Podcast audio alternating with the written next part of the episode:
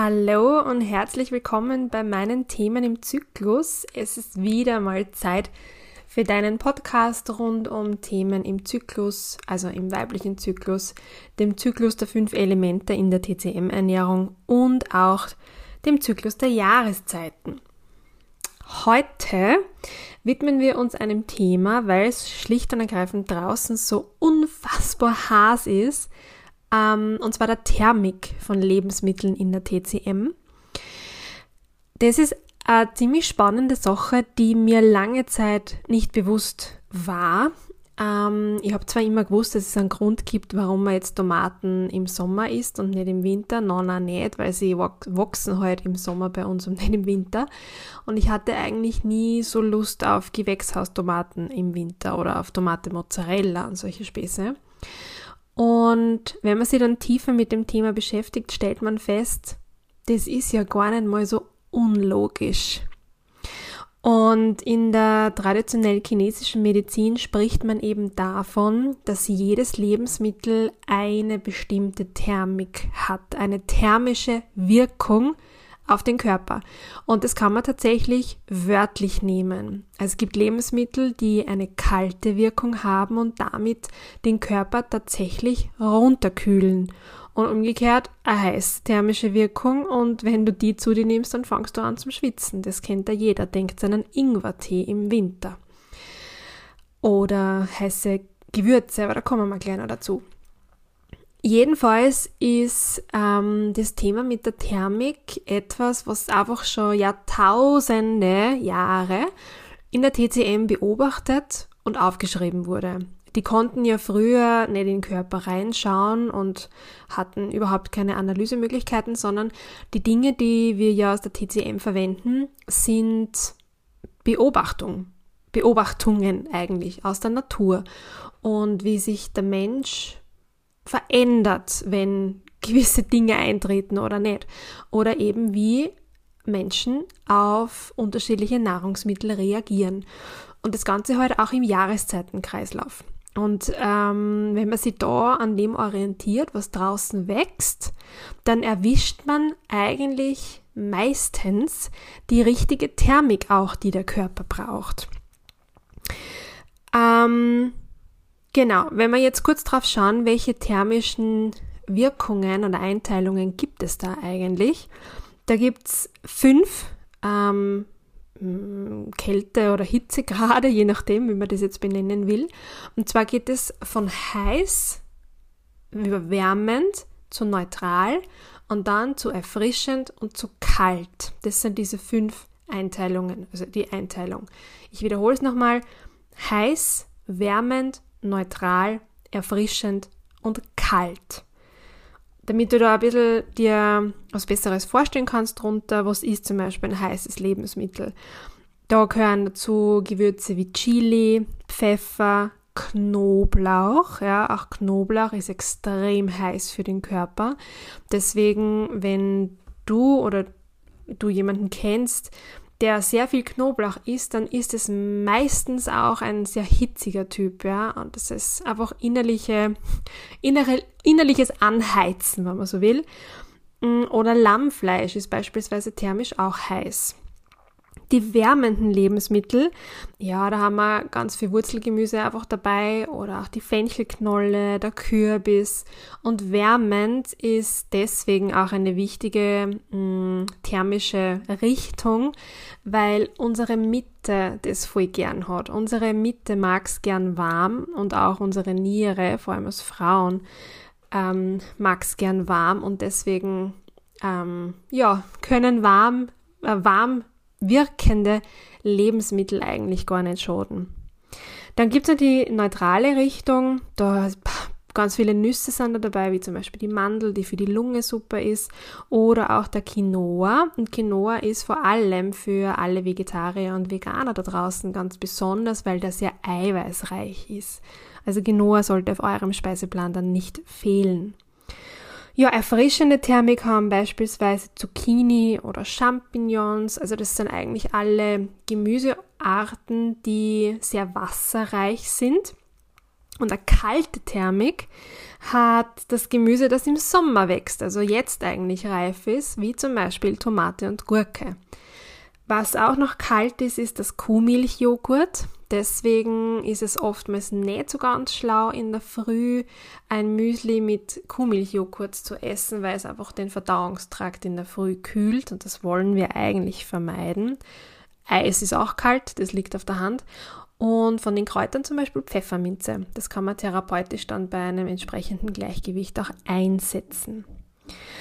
Ja, und warum Tomate und Gurke eine kalte Wirkung hat? Naja, die wachsen halt im Sommer oder dort, wo es heiß ist, am liebsten und werden dann reif. Und deswegen brauchen wir das Ganze halt dann, wenn draußen Hitze herrscht. Also bei 35 Grad Außentemperatur spricht eigentlich sehr wenig, je nach Konstitutionstyp, muss man auch dazu sagen, gegen eine, einen Teller Tomate Mozzarella, weil hin und wieder braucht man halt die Kühlung dann doch. Aber da kann man halt dann mit ein bisschen wärmenden Gewürzen arbeiten oder vielleicht einen leicht ausgekühlten Tee dazu trinken und dann tut man seiner Verdauung auch wieder etwas Gutes. Ja, und diese extremen thermischen Wirkungen, also heiß und kalt, die wenden wir in der TCM eigentlich nur therapeutisch an. Das heißt, wenn es ein starkes Ungleichgewicht in Richtung Hitze geht im Körper, dann versuchen wir diese Hitze auszuleiten. Und der Klassiker dabei ist zum Beispiel Pfefferminztee. Der kühlt innerlich. Das ist auch ein Tipp für heiße Sommertage. Pfefferminztee aufbrühen, der muss dann nicht heiß getrunken werden, den kannst du dann auch ausgekühlt trinken und der kühlt den Körper von innen. Umgekehrt, wenn es eine extreme Kälte im Körper drinnen ist ähm, oder so das Thema angehende Erkältung, dann verwenden wir die heiße thermische Wirkung kurzfristig, also wirklich kurzfristig, ein paar Tage, um den Körper einzuheizen. Der Klassiker hier, wenn sich eine Erkältung anbahnt, dann am besten einen Ingwertee trinken oder einen Lauch, ah, Reis mit Lauch essen ähm, oder Lauchsuppe, um den Körper kurz mal innerlich anzuheizen. Damit wird das Immunsystem angekurbelt und durch diese Hitze ähm, gibt man dem Erreger nicht die Chance, dass er sich im Körper ausbreitet. Genau.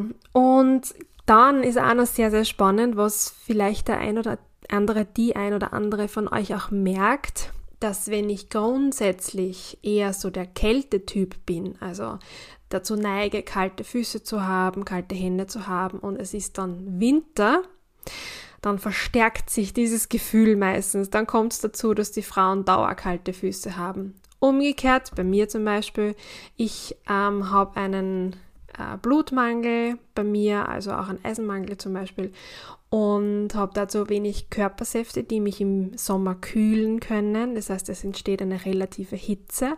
Und sobald es draußen heiß wird und vor allem auch schwül, äh, steigt mein System komplett aus. Also Hitze vertrage ich überhaupt nicht. Da muss ich besonders darauf achten, durch Ernährung und das, was ich trinke, meinen Körper dabei zu unterstützen, ihn einfach zu kühlen, damit er nicht überhitzt und dann irgendwelche Beschwerden auftreten, die ich eigentlich nicht haben mag.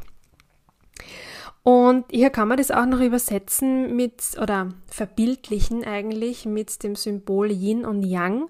Yin steht dabei für das Kühlende und das Kalte. Das ist die dunkle Seite von dem Yin und Yang Symbol.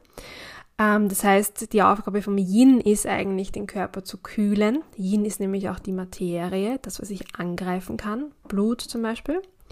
Und Yang ist im Umkehrschluss die Wärme, die Aktivität und die Energie im Körper. Und wenn mir die zum Beispiel fehlt, also wenn ich einen Yang-Mangel habe, ja, dann ist zu viel Kälte im Körper. Ähm, und generell ist ganz wichtig zu wissen und zu verstehen, dass wir beides brauchen. Du brauchst Yin und Yang ähm, es geht nicht ohne das eine. Und wenn du dir das Symbol vorstellst, wenn du es kennst, dann siehst du ja auch immer einen weißen Punkt im schwarzen Bereich und einen schwarzen Punkt im weißen Bereich. Und das zeigt es schon auch, dass das Yin ohne das Yang nicht kann und dass im Yang auch immer ein Stückchen Yin enthalten ist. Genau, und die äh, traditionelle chinesische Medizin sagt ja auch, dass unser Ziel es sein muss, diese Balance zu halten, denn die Balance von Yin und Yang bedeutet Gesundheit. Oder die Balance der fünf Elemente bei unserem Körper bedeutet Gesundheit. Heißt, es geht alles immer nur darum, das Gleichgewicht zu halten und zu merken, wenn ich mal aus der Mitte gefallen bin. Und das gilt nicht nur für die Ernährung, sondern auch für den weiblichen Zyklus, für das generelle Alltagsleben, für meine Emotionen, für was auch immer. Das richtige Maß zu finden ist zwar schwierig, aber es geht. Und wenn du mal eben einmal in deiner Mitte warst, dann merkst du das und merkst du auch, wann du rausfällst aus ihr. Und der Körper drängt einfach dazu, wieder zurück in die Balance zu kommen.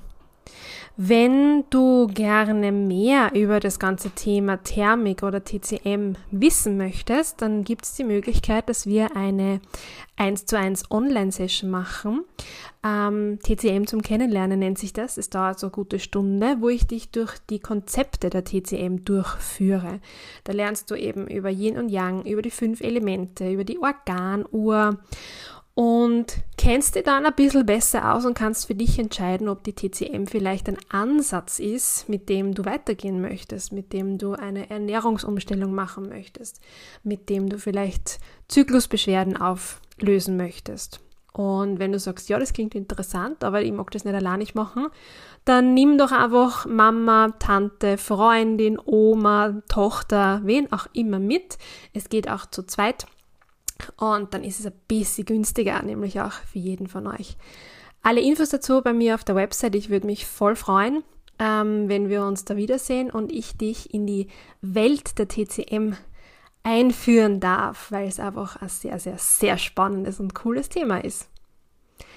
Ja, und ansonsten wünsche ich dir jetzt einfach noch einen wunderschönen Tag oder Abend, je nachdem, wann du die Folge hörst. Und bis zum nächsten Mal alles Liebe.